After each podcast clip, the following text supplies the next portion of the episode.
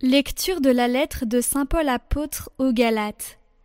Frères, au bout de quatorze ans, je suis de nouveau monté à Jérusalem. J'étais avec Barnabé, et j'avais aussi emmené Tite. J'y montais à la suite d'une révélation, et j'y ai exposé l'évangile que je proclame parmi les nations. Je l'ai exposé en privé aux personnages les plus importants, car je ne voulais pas risquer de courir ou d'avoir couru pour rien. Or, ils ont constaté que l'annonce de l'Évangile m'a été confiée pour les incirconcis, c'est-à-dire les païens, comme elle l'a été à Pierre pour les circoncis, c'est-à-dire les Juifs. En effet, si l'action de Dieu a fait de Pierre l'apôtre des circoncis, elle a fait de moi l'apôtre des nations païennes. Ayant reconnu la grâce qui m'a été donnée, Jacques, Pierre et Jean, qui sont considérés comme les colonnes de l'Église, nous ont tendu la main, à moi et à Barnabé, en signe de communion, montrant par là que nous sommes, nous, envoyés aux nations, et eux, aux circoncis. Ils nous ont seulement demandé de nous souvenir des pauvres, ce que j'ai pris grand soin de faire. Mais quand Pierre est venu à Antioche, je me suis opposé à lui ouvertement, parce qu'il était dans son tort. En effet, avant l'arrivée de quelques personnes de l'entourage de Jacques, Pierre prenait ses repas avec les fidèles d'origine païenne. Mais après leur arrivée, il prit l'habitude de se retirer et de se tenir à l'écart, par crainte de ceux qui étaient d'origine juive. Tous les autres fidèles d'origine juive jouèrent la même comédie que lui, si bien que Barnabé lui-même se laissa entraîner dans ce jeu. Mais quand je vis que ceci ne marchait pas droit selon la vérité de l'Évangile, je dis à Pierre devant tout le monde Si toi qui es juif tu vises à la manière des païens et non des juifs. Pourquoi obliges-tu les païens à suivre les coutumes juives?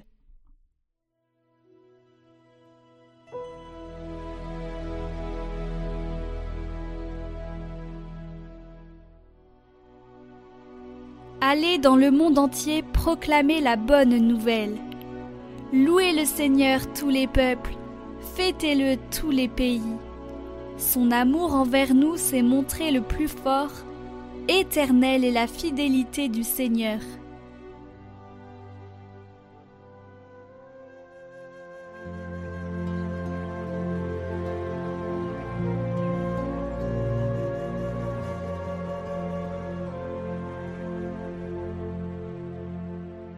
Évangile de Jésus-Christ selon Saint Luc.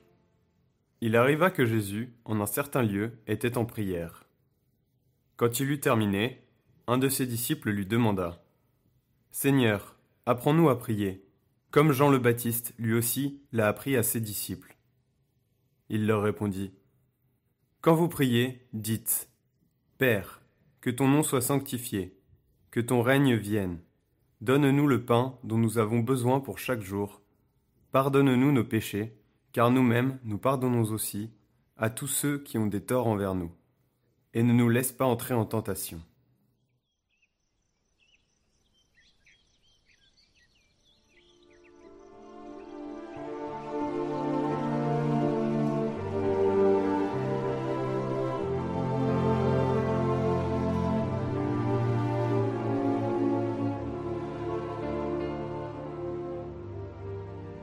Commentaire de Saint Jean de Damas un jour quelque part, Jésus était en prière. Jésus priait à l'écart. La prière trouve sa source dans le silence et la paix intérieure. C'est là que se manifeste la gloire de Dieu. Car lorsque nous fermons les yeux et les oreilles, et que nous nous trouvons au-dedans, en présence de Dieu, lorsque libérés de l'agitation du monde extérieur, nous serons à l'intérieur de nous-mêmes, alors nous verrons clairement en nos âmes le royaume de Dieu. Car le royaume des cieux, ou si l'on préfère le royaume de Dieu, est en nous-mêmes. C'est Jésus notre Seigneur qui nous l'a dit. Pourtant les croyants et le Seigneur prient d'une façon différente. Les serviteurs, en effet, s'approchent du Seigneur dans leur prière avec une crainte mêlée de désir, et la prière devient pour eux voyage vers Dieu et vers l'union avec lui, les nourrissant de sa propre substance et les fortifiant.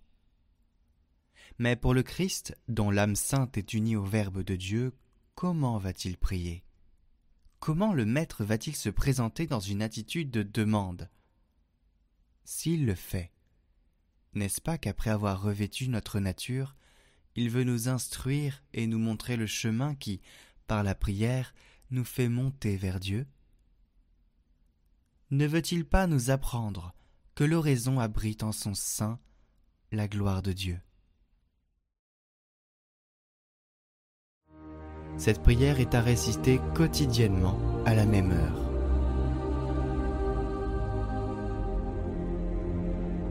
Dans les écrits de Sainte Faustine, Jésus lui demande que l'on prie à 15 heures la prière de la divine miséricorde, car c'est à cette heure-là qu'il est mort sur la croix. Jésus aurait dit donc à Sainte Faustine qu'il ne refuserait rien à l'âme qui prie à 15 heures cette prière. Au nom du Père, du Fils et du Saint-Esprit. Amen.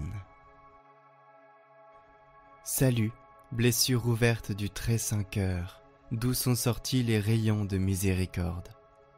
C'est là qu'il nous est donné de puiser la vie, avec une confiance totale.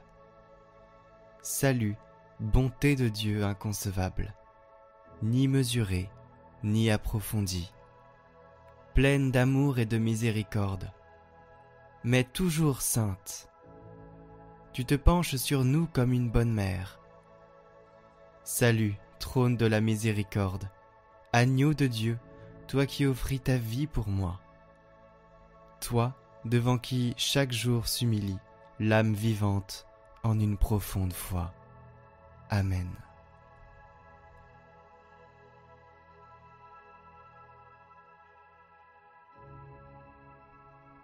Jésus donna donc à Sainte Faustine non seulement le chapelet de la divine miséricorde, mais aussi une prière particulière à réciter lorsque l'horloge sonne l'heure traditionnelle de la crucifixion.